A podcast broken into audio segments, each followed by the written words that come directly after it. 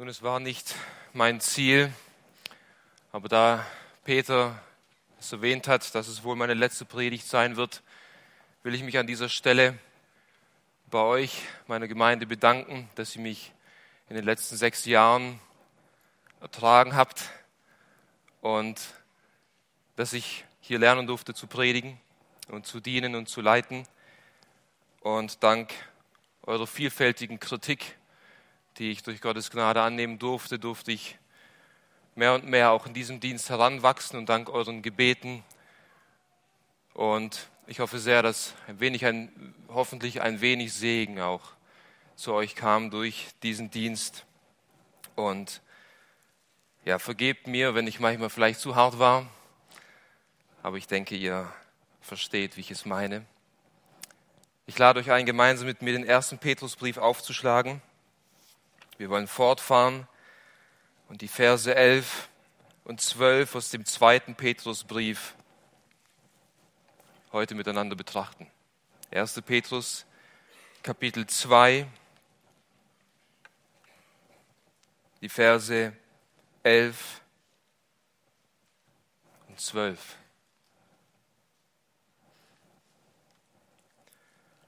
Geliebte,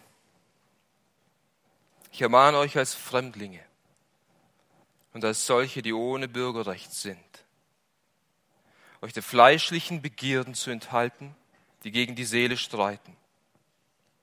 Und dass ihr euren Wandel unter den Nationen ehrbar führt, damit sie, worin sie gegen euch als Übeltäter reden, aus den guten Werken, die sie anschauen, Gott verherrlichen am Tag der Heimsuchung. Amen. Der Titel meiner Predigt heute Morgen lautet Der Christ und die Welt in Klammern Achtung, sie werden beobachtet. Der Christ und die Welt, Achtung, sie werden beobachtet. Und liebe Geschwister, ob wir es wahrhaben wollen oder nicht, aber als Christen stehen wir in dieser Welt unter der ständigen Beobachtung unserer ungläubigen Gesellschaft. Achtung, sie werden beobachtet.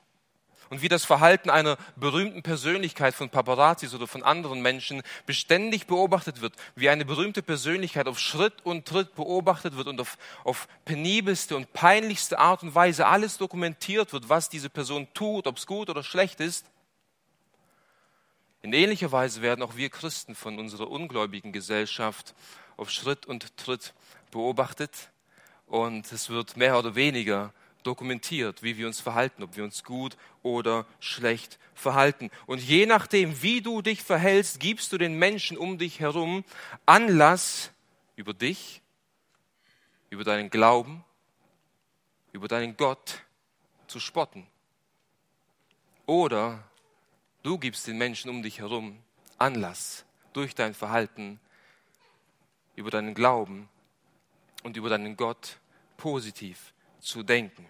Unterschätze nicht, welch große Auswirkung dein Verhalten auf deine Mitmenschen hat. Unterschätze nicht, welch große Auswirkung dein Verhalten auf deine Mitmenschen hat. Und wir sollten uns immer wieder aufs Neue bewusst sein oder bewusst werden, dass wir als Christen ganz schön viel dazu beitragen, wie die Welt und wie die Gesellschaft um uns herum über das Christentum denkt.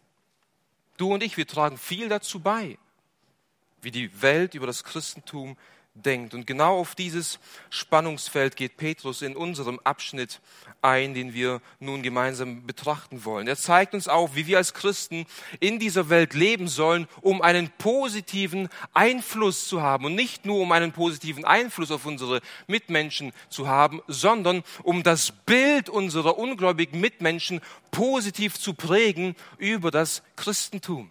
Darauf geht Petrus in unserem Abschnitt ein. Die Verse 11 und 12 aus dem zweiten Kapitel bilden sozusagen das Fundament für das, was er jetzt im Nachhinein noch mehr ausführen wird. Denn in den Versen 13 bis 17 geht Petrus dann darauf ein, wie wir als Christen in dieser Welt mit dem Staat, mit der Obrigkeit umgehen sollen. In den Versen 18 bis 25 geht er dann darauf ein, wie wir als Christen uns äh, gegenüber unserem Arbeitgeber verhalten sollen. Ab Kapitel 3, Vers 1 geht er dann darauf ein, wie wir als Christen eine Gott wohlgefällige Ehe in dieser Welt leben sollen. Nun beschreibt er, wie wir als Christen auf dieser Welt leben sollen. Und die Verse 11 und 12 bilden das Fundament, auf dem er alles andere aufbauen wird, was danach kommt. Und deswegen ist es wichtig, dass wir uns mit diesem Fundament gut und intensiv beschäftigen wollen. Heute Morgen wollen wir uns drei Bereiche anschauen von diesem Spannungsfeld der Christ und die Welt. Erstens der Status eines Christen in der Welt. Was für einen Status haben wir in dieser Welt? Zweitens das Verhalten eines Christen in der Welt. Wie sollen wir uns gegenüber der Welt verhalten? Und drittens die Auswirkung eines Christen auf die Welt. Was passiert, wenn wir verstanden haben, was für einen Status wir haben? Was passiert, wenn wir so leben, wie es Petrus sagt? Welche Auswirkungen werden wir auf unsere Gesellschaft haben? Diese drei Punkte wollen wir nun untersuchen, damit wir verstehen, wie wir auf dieser Erde leben, um einen positiven Eindruck bei unseren ungläubigen Mitmenschen zu hinterlassen, um sie, wenn Gott Gnade schenkt, sogar durch unser vorbildliches Verhalten für Christus zu gewinnen. So lasst uns zum ersten Bereich, zum ersten Punkt übergehen, der Status eines Christen in der Welt. Vers 11a sagt Petrus diese Worte, Geliebte, ich ermahne euch als Fremdlinge und als solche, die ohne Bürgerrecht sind. Hier beschreibt Petrus den Status eines wiedergeborenen Menschen in dieser Welt. Und Petrus beginnt mit dem Wort Geliebte. Mit diesem Wort Geliebte drückt Petrus einerseits aus, ihr seid Geliebte von Gott, dem Schöpfer. Der allmächtige Schöpfer des Universums. Er hat seine persönliche Liebe euch gegeben und hat sie in seinem Sohn Jesus Christus gezeigt. Ihr seid von großem Wert in den Augen Gottes. Aber gleichzeitig will Petrus nicht nur auf die Liebe Gottes eingehen, sondern mit diesem, mit diesem Wort Geliebte drückt er selbst seine Empfindungen für seine Leser aus. Er will zum Ausdruck bringen, dass sie ihm am Herzen liegen, dass sie Geliebte für ihn sind, dass er ihr, dass sein größtes Wohlgefallen ihr Heil ist, ihr, ihr Wachstum in, in Christus. Das heißt, Petrus, die Ermahnungen, die er gleich aussprechen wird, er wird sie nicht mit einem erhobenen Zeigefinger aussprechen, um seine Leser zu rügen. So und so habt ihr zu leben, gefälligst hört auf mich, denn wir sehen hier ein, ein, ein, ein großes Verlangen von Petrus, ein liebevolles Verlangen seinen Zuhörern, Gottes Wahrheit zu vermitteln, dass sie in das Bild Jesu geformt werden. Und ich stehe heute hier nicht als jemand, der mit einem erhobenen Zeigefinger steht, um euch zu rügen, sondern ich stehe hier als jemand, der Empfindungen für euch hat, als jemand, der danach sich sehen, dass ihr in das Bild Jesu geformt werdet, dass ihr diese Wahrheiten, die hier vermittelt werden, zu Herzen nimmt, um Christus zu gefallen auf dieser Welt. Und ich stehe ebenso als jemand heute hier morgen, der diese Warnungen und diese Ermahnungen genauso nötig hat wie ihr. Denn auch ich muss lernen, was für einen Status ich eigentlich auf dieser Welt habe und was ich dazu beitragen kann, dass das Bild meines Herrn Jesus Christus positiv auf die Mitmenschen übergeht. Das heißt, er, er, er ermahnt sie als Geliebte. Ich ermahne euch als was? Als Fremdlinge und als solche, die ohne Bürgerrecht sind. Also bevor wir die Ermahnungen hören können, wie wir zu leben haben, müssen wir erstmal verstehen, wer wir in dieser Welt sind. Wir sind Fremdlinge ohne Bürgerrecht. Hier beschreibt Petrus zwei Begrifflichkeiten, die eigentlich dasselbe meinen. Er sagt zum einen, ihr seid Fremdlinge und ein Fremdling ist ein Bürger in einer Stadt, aber mit eingeschränkten Rechten. Dieses Wort Fremdling kann auch mit Beisasse übersetzt werden. Und Wikipedia erklärt das Wort Beisasse folgendermaßen. Beisassen waren ursprünglich die niedrigste soziale Schicht eines Dorfes. Sie waren in der Gemeinde nur geduldet. Fielen sie irgendwie zur Last, mussten sie wegziehen. Das ist ein Beisatz, das ist ein Fremdling. Jemand, der nur geduldet wird, jemand, der eigentlich nicht akzeptiert wird in der Gesellschaft. Das ist ein Fremdling. Als solche, die ohne Bürgerrecht sind. Ohne Bürgerrecht zu sein bedeutet, man gehört nicht zu der Personengruppe, in der man wohnt. Man gehört nicht wirklich dazu. Jemand, der in Deutschland wohnt, aber kein Staatsbürger, kein deutscher Staatsbürger ist, hat keine Rechte, die ein deutscher Staatsbürger hat. Er wohnt zwar in Deutschland, aber er hat keine Rechte zu wählen oder sonstige Dinge zu tun. Er wohnt in Deutschland, aber er hat nicht dieselben Rechte wie ein Deutscher. Kurz gesagt, ein Fremdling ohne Bürgerrecht ist jemand, der kein Zuhause hat und keine Rechte hat. Du hast kein Zuhause und keine Rechte in dieser Welt, mein lieber Bruder und meine liebe Schwester. Gute Neuigkeiten. Auch wenn wir noch in dieser Welt leben, ist diese Welt doch nicht unser Zuhause. Und weil diese Welt nicht unser Zuhause ist, haben wir auch absolut keine Ansprüche auf irgendetwas in dieser Welt. Wir sollten uns als solche betrachten, die hier nur geduldet werden. Wir sollten uns als solche betrachten, die nicht wirklich dazugehören. Wir sollten uns als solche betrachten, die auf der Durchreise sind, die ein Zelt aufgeschlagen haben und jederzeit bereit sind, die Stäbe zu ziehen, das Zelt einzupacken und weiterzuziehen. Deswegen sollten wir dankbar sein, wenn es uns gut geht, und wir sollten nicht nörgeln, wenn es uns nicht gut geht, denn wir haben kein Recht, dass es uns irgendwie gut geht. Wir sind Fremdlinge ohne Bürgerrecht auf dieser Erde. Und diese Wahrheit verstand schon der Patriarch Abraham, von dem wir in Hebräer 10 ab Vers 9 lesen. Durch Glauben hielt er sich in dem Land der Verheißung auf, wie in einem Fremden. Er war in, in dem Land, das Gott ihm versprochen hat. Er war in seinem Zuhause, aber in seinem Zuhause hielt er sich auf wie ein Fremder. Und er wohnte in Zelten mit Isaac und Jakob, den Miterben derselben Verheißung. Wieso? Wieso hielt er sich in seiner Heimat auf wie ein Fremder, denn er erwartete die Stadt, die Grundlagen hat, deren Baumeister und Schöpfer Gott ist. Er wusste, meine Heimat ist im Himmel. Meine Rechte sind im Himmel.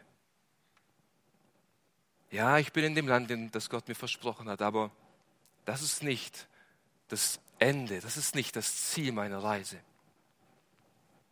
Mit der gleichen Wahrheit ermutigt Paulus seine Leser in Philippi, in Philippa Kapitel 3, Vers 20.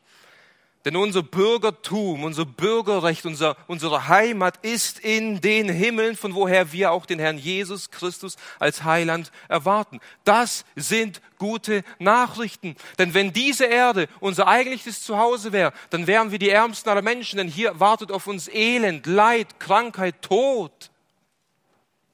Nein, nein. Wir sind Bürger einer ewigen Stadt wir sind Bürger einer Heimat, wo es kein Tod und kein Leid und keine Krankheit mehr geben wird. Wir sind Bürger einer Stadt, dessen König Jesus Christus ist, der ewig leben und in Gerechtigkeit regieren wird. Das ist unsere Heimat. Das ist unser Bürgertum. Auf dieser Erde sind wir nur auf der Durchreise und wir sollten uns dessen immer wieder neu bewusst machen, dass wir kein Anrecht auf irgendetwas hier haben. Denn wenn wir diesen Blick nicht haben, dann werden wir die Ermahnungen, die Petrus, die Petrus gleich aussprechen wird, nicht wirklich annehmen und anwenden können.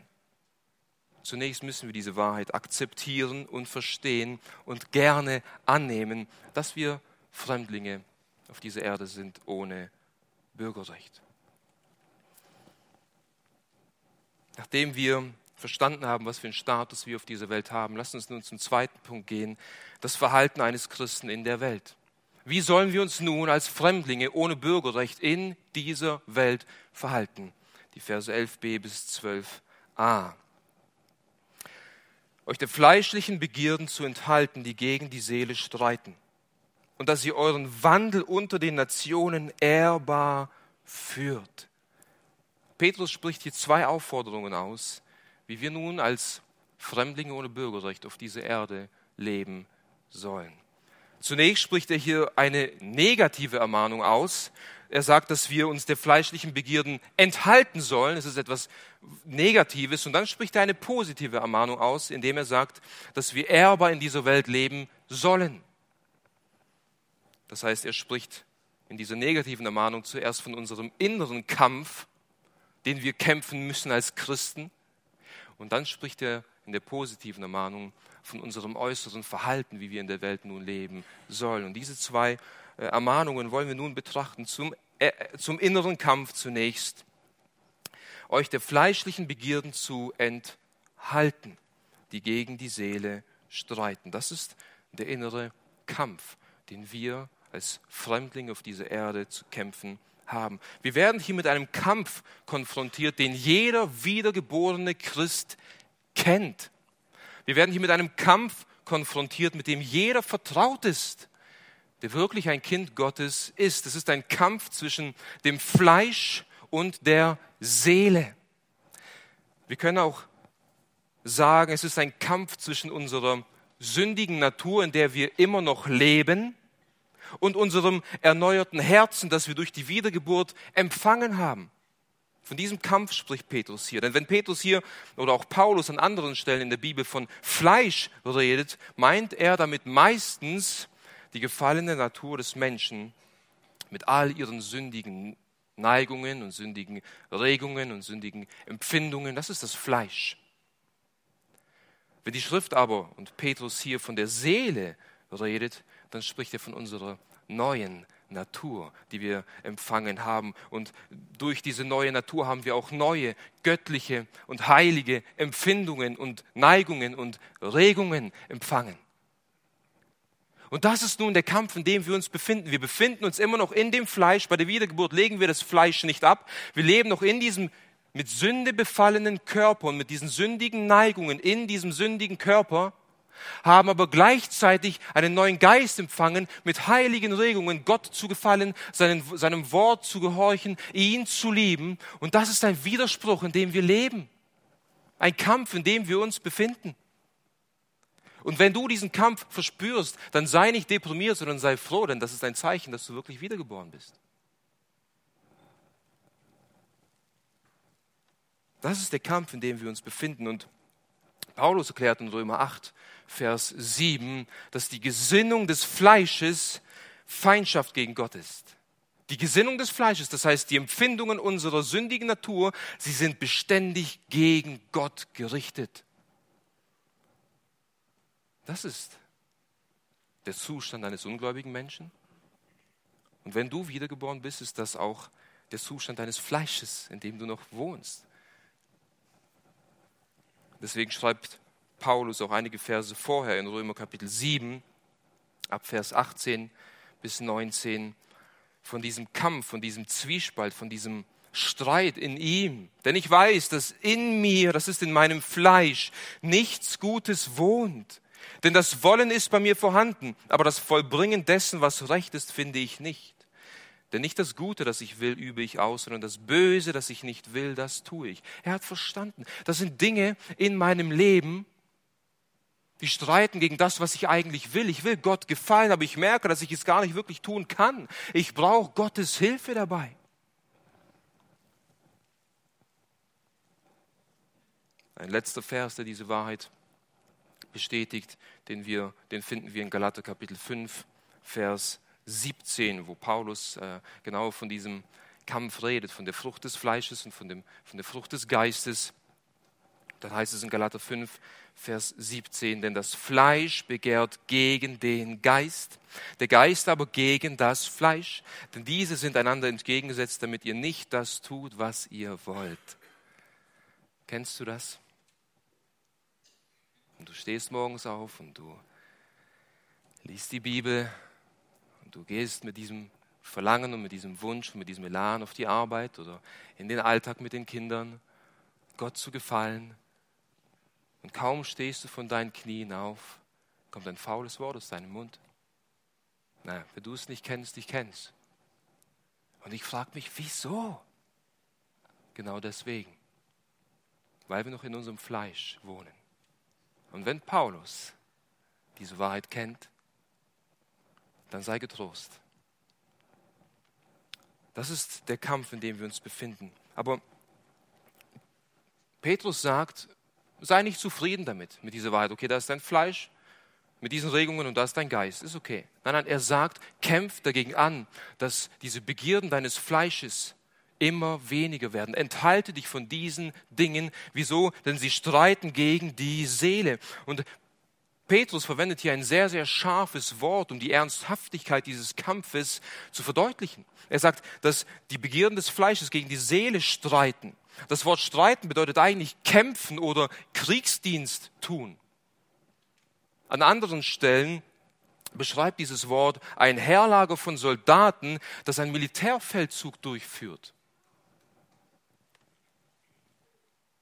Der Gedanke, den Petrus uns hier vermitteln will, ist, dass es sich hier um eine geplante militärische Operation von Soldaten handelt, die gegen unsere Seele ankämpfen, gegen unsere göttliche Natur.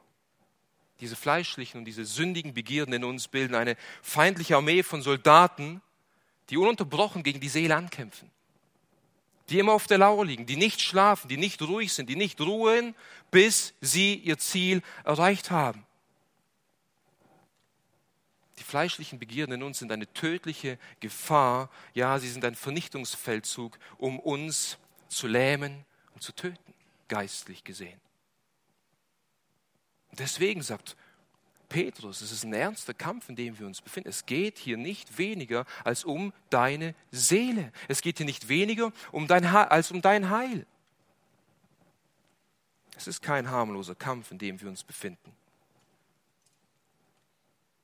Und was können wir tun, um diese fleischlichen Begierden zu vernichten, beziehungsweise uns von ihnen zu enthalten? Nun, das allererste ist zu verstehen, dass wir Pilger sind.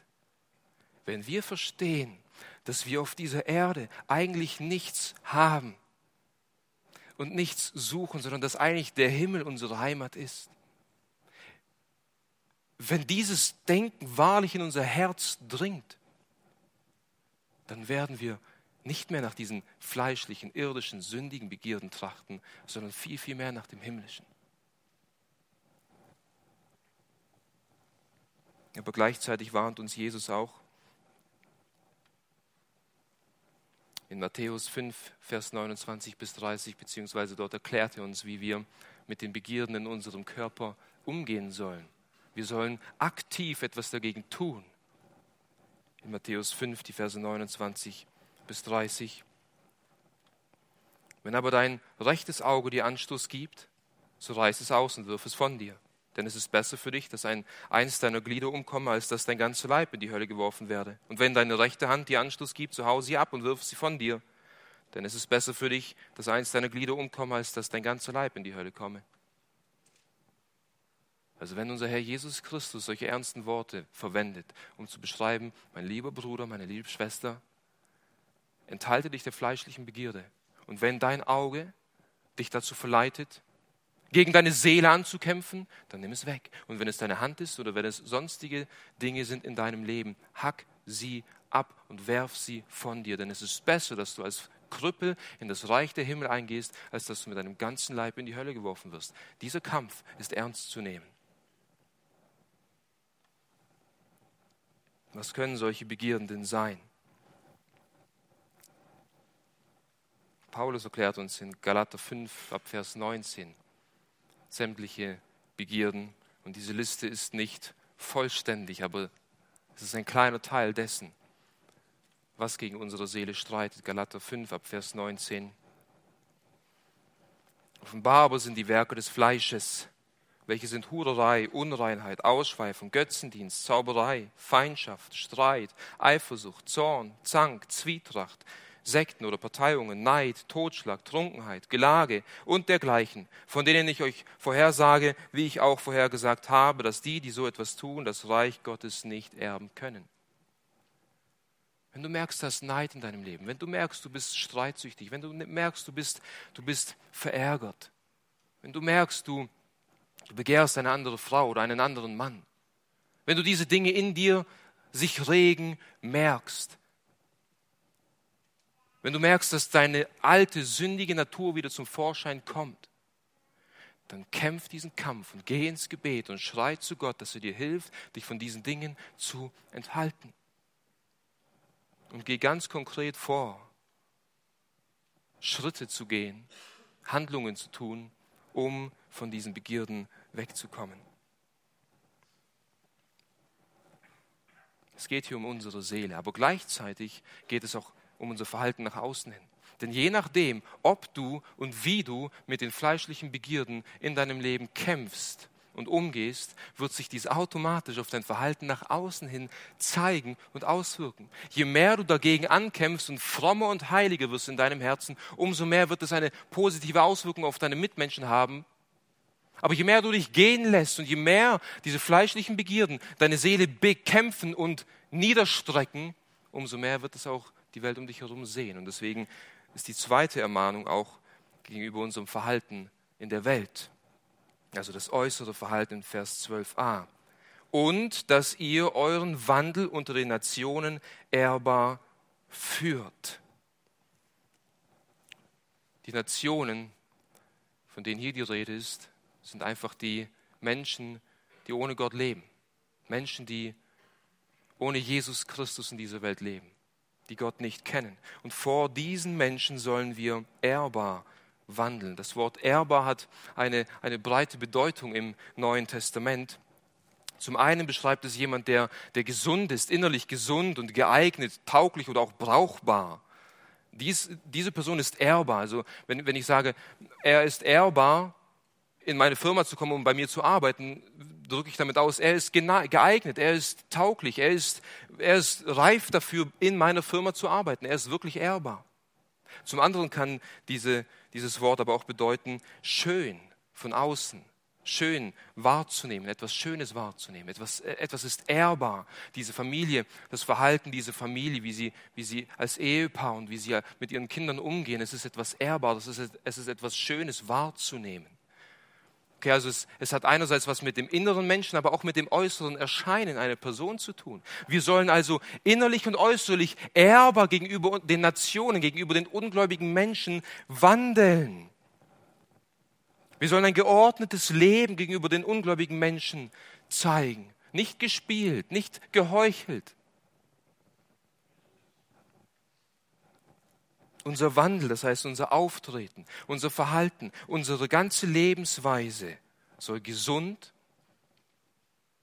heil und geordnet sein gegenüber den Nationen. Wir sollten uns dessen bewusst sein, liebe Geschwister, dass jede Aktivität in unserem Leben, in unserem Alltag, alles, was wir tun, unter den ständigen Beobachtungen und Augen unserer Mitmenschen ist.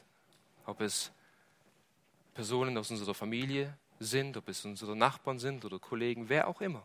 Sie beobachten uns. Und ich weiß noch ganz genau, wo ich noch nicht gerettet und gläubig war, wie ich manche Christen beobachtet habe und wie ich sagte und wie ich dachte und es auch zu meiner Mama und zu sonstigen Leuten gesagt habe, wenn diese Person ein Christ ist, will ich kein Christ werden.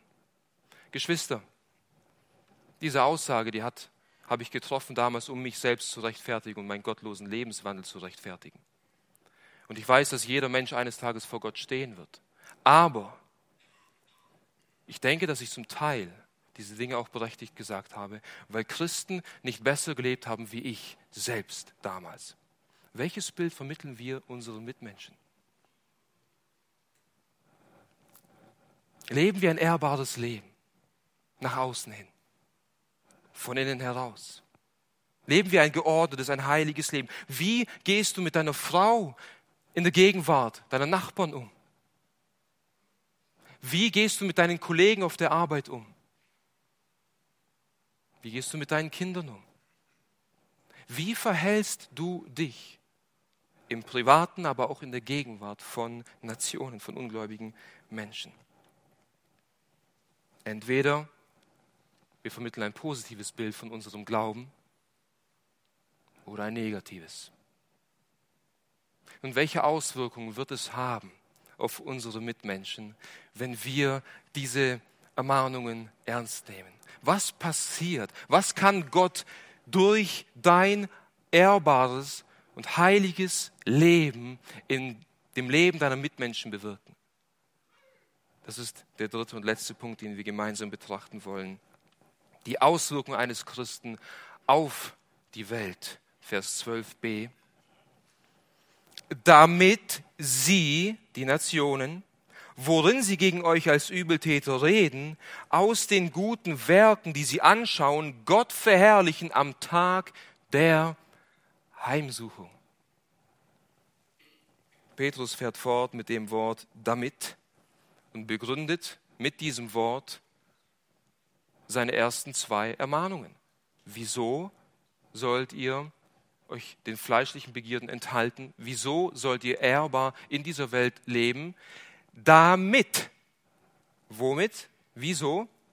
Worin sie gegen euch als Übeltäter reden, aus den guten Werken, die sie anschauen, Gott verherrlichen. Das ist das Ziel. Eines der Ziele, wieso wir ehrbar und heilig leben sollen. Mit dieser Begründung hat Petrus die Evangelisierung der Heiden im Blick. Petrus wusste, dass ein heiliges Leben ausschlaggebend ist um effektiv zu missionieren. Das war ihm bewusst. Und wisst ihr, nicht jeder Christ, nicht jeder von uns ist ein begabter Redner, um Menschen verbal zu evangelisieren. Aber jeder Christ sollte durch sein heiliges Leben ein Missionar sein.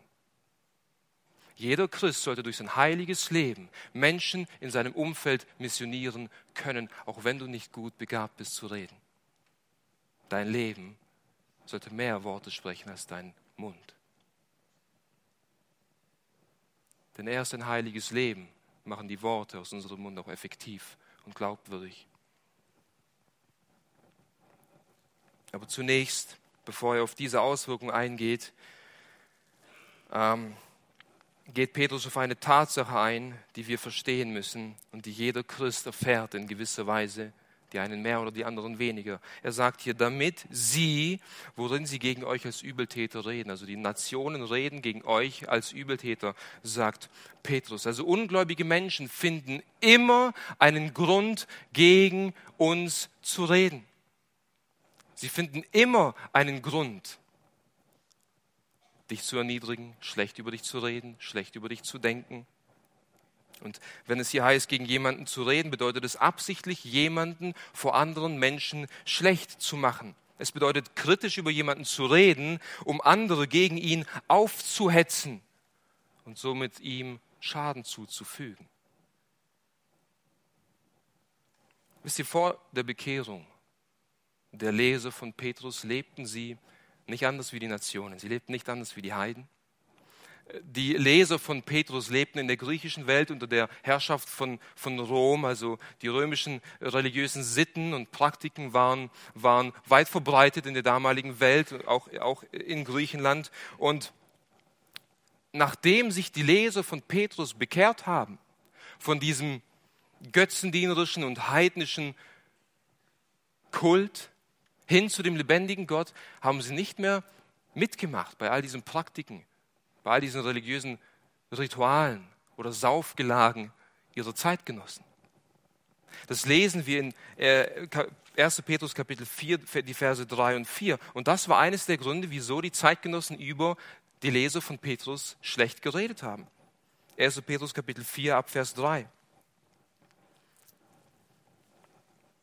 Denn die vergangene Zeit ist genug, den Willen der Nationen vollbracht zu haben, indem ihr wandeltet in Ausschweifungen, in Begierden, Trunkenheit, Schwelgereien, Trinkgelagen und frevelhaften Götzendienereien, wobei es sie, die Nationen, befremdet, wieso? Dass ihr nicht mehr mitlauft zu demselben Treiben der Ausschweifung und sie lästern euch.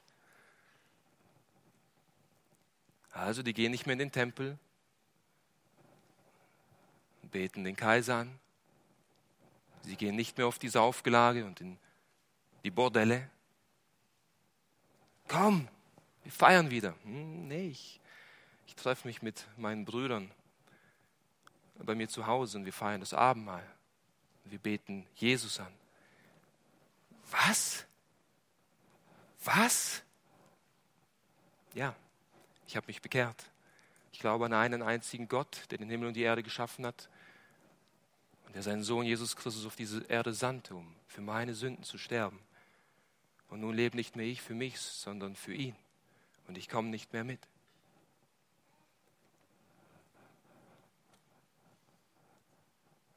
Das ist der Grund, wieso manche Menschen schlecht über dich und mich reden. Nicht, weil wir uns schlecht verhalten, sondern weil wir anders sind. Weil wir Fremdlinge sind ohne Bürgerrecht auf dieser Erde. Oh, ich bete und hoffe, dass Menschen aus diesem Grund gegen dich und gegen mich schlecht reden. Also wir sehen, ungläubige Menschen werden immer gegen uns reden. Ja, sie werden gegen uns schlecht reden, wenn wir sagen, wir haben keinen Geschlechtsverkehr vor der Ehe. Ja, sie werden gegen uns schlecht reden, wenn wir uns ausgehend von der Schrift gegen Homosexualität aussprechen. Ja, sie werden gegen uns schlecht reden, wenn wir äh, in manchen Punkten dem Staat und der Regierung uns nicht unterordnen, weil wir Gott mehr gehorsam sein wollen als dem Staat. Aber das sind Gründe, weil, weil sie Gott nicht verstehen, weil sie Gott nicht kennen. Wenn sie aus diesem Grund schlecht gegen dich reden, preist den Herrn. Ich hoffe nicht, dass sie aus anderen Gründen schlecht gegen uns reden. Aber, Petrus sagt weiter, aber wenn diese Menschen, die gegen euch reden, euren Wandel anschauen und eure guten Werke sehen, kann dies einen gewinnenden Einfluss auf sie haben. Das Wort anschauen bedeutet etwas zu untersuchen, etwas zu überprüfen, etwas genau unter die Lupe zu nehmen. Wenn Sie, die gegen euch reden, euch eine längere Zeit beobachten und unter die Lupe nehmen und sehen, wie ihr lebt. Und dass euer Leben auf einmal geordnet ist. Und dass eure Ehe auf einmal funktioniert. Und dass eure Kinder auf einmal gehorsam sind. Und dass du dich auf einmal nicht mehr so schnell aufregst. Und all die Dinge in deinem Leben sehen, die Gott wirkt durch seinen Geist allein, dann kann es einen gewinnenden Einfluss auf sie ausüben.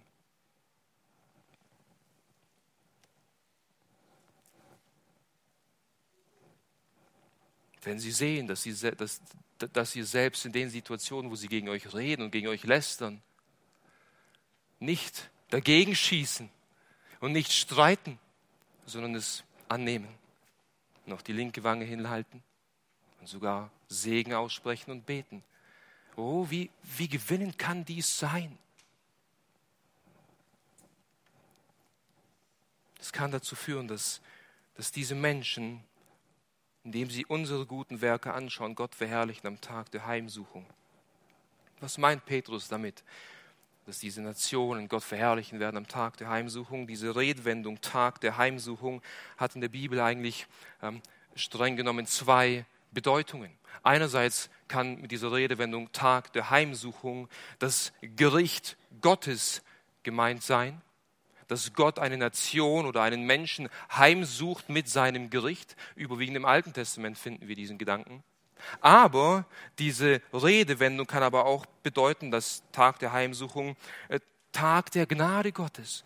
Der Tag, an dem Gott dich heimsucht mit seiner Gnade, mit seiner Rettung, mit seiner Vergebung, mit seiner Liebe. Und ich bin davon überzeugt, dass diese zweite Bedeutung in unserem Text zutrifft. Denn Petrus spricht hier davon, dass sie Gott verherrlichen am Tag der Heimsuchung. Und das Wort verherrlichen bedeutet anbeten. Ihn anbeten, ihn preisen, ihn verherrlichen. Dieses Wort kommt ein weiteres Mal im Neuen Testament vor, und zwar in Lukas Kapitel 19, Vers 44. Und hier in dem Kontext geht es darum, dass Jesus über Jerusalem weint, weil sie ihn als ihren Messias verworfen haben. Und dann heißt es in Lukas Kapitel 19, Vers 44, wie Jesus sagt, und sie werden dich dem Erdboden gleich machen und deine Kinder in dir zu Boden strecken und werden in dir nicht einen Stein auf dem anderen lassen. Wieso? Darum, dass du die Zeit deiner Heimsuchung nicht erkannt hast. Du hast die Zeit, an dem Gott dich besucht hat, mit seiner Gnade und mit seiner Liebe durch seinen Sohn Jesus Christus, diesen Tag der Heimsuchung, hast du nicht erkannt. Deswegen wirst du gerichtet werden. Und ich denke, das ist hier der, der Fall in Petrus. Dass es Nation, dass es Menschen aus den Nationen geben wird, die durch das genaue Beobachtung, durch das genaue Beobachten deines Lebens von ihren Sünden überführt werden. Ein Verlangen in ihnen geweckt wird, Gott zu suchen. Und Gott sie heimsucht mit seiner Gnade. Und an diesem Tag, an dem Gott sie heimsucht mit seiner Gnade, werden sie ihn verherrlichen, werden sie ihn anbeten werden sie ihn preisen. Siehst du, welch eine Auswirkung dein und mein Verhalten auf unsere Mitmenschen hat?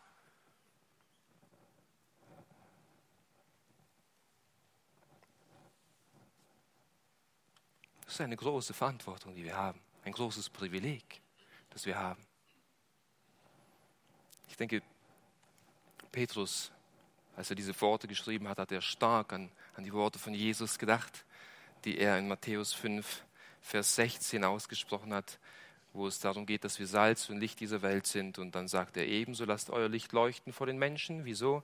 Damit sie eure guten Werke sehen und euren Vater, der in den Himmeln ist, verherrlichen.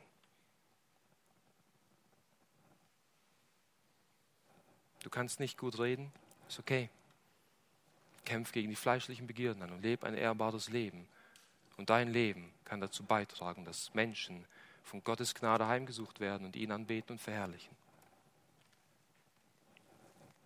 Genau darauf geht Petrus etwas später ein, in Kapitel 3. Und dort spricht er dann die, die, die äh, Ehefrauen an, die ungläubige Ehemänner haben.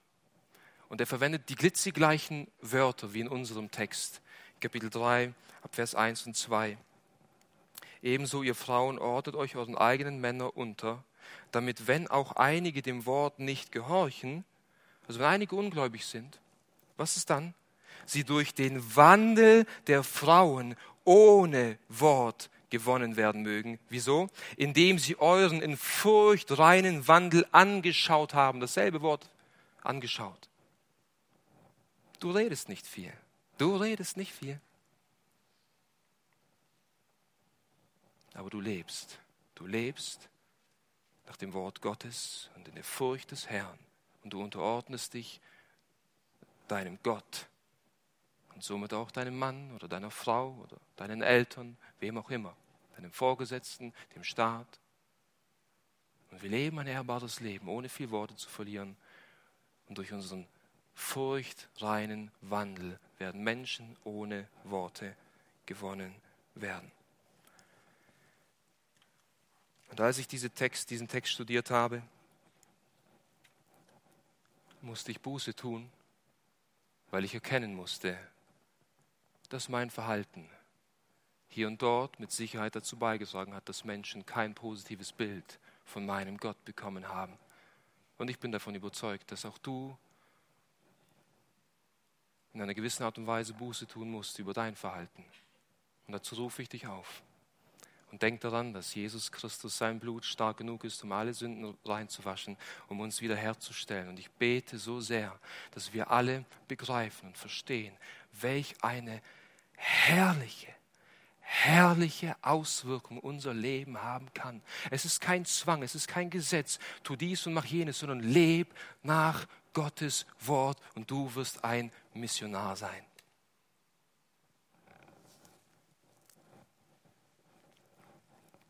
Bevor ich schließe, möchte ich auf eine wichtige Sache hinweisen. Denn das, was wir eben betrachtet haben und diese Verse 11 und 12, von denen Petrus hier spricht, wir sehen diese Dinge in einer vollkommenen Art und Weise ausgelebt und angewendet im Leben unseres Herrn Jesus Christus. Denn er verließ seine Heimat, und er wurde Mensch. Er kam in das Seine und die Seinen nahmen ihn nicht an. Und der Sohn des Menschen hatte nicht mal einen Stein, wo er sein Haupt hinlegen konnte. Er war wahrlich ein Fremder ohne Bürgerrecht in seiner Schöpfung. Und er lebte auf dieser Erde ein sündloses Leben. Er hatte kein sündiges Fleisch, aber er wurde versucht wie du und ich und in all dem ist er sündlos geblieben. Und wie viel Widerspruch hat unser Herr Jesus von den Sündern erdulden müssen? Wie viel wurde gegen ihn geredet, obwohl er ein ehrbares Leben gelebt hat, obwohl er ein heiliges Leben gelebt hat, obwohl er ein perfektes Leben gelebt hat, haben die Menschen ununterbrochen gegen ihn geredet, ihn verspottet und letztendlich ans Kreuz geschlagen.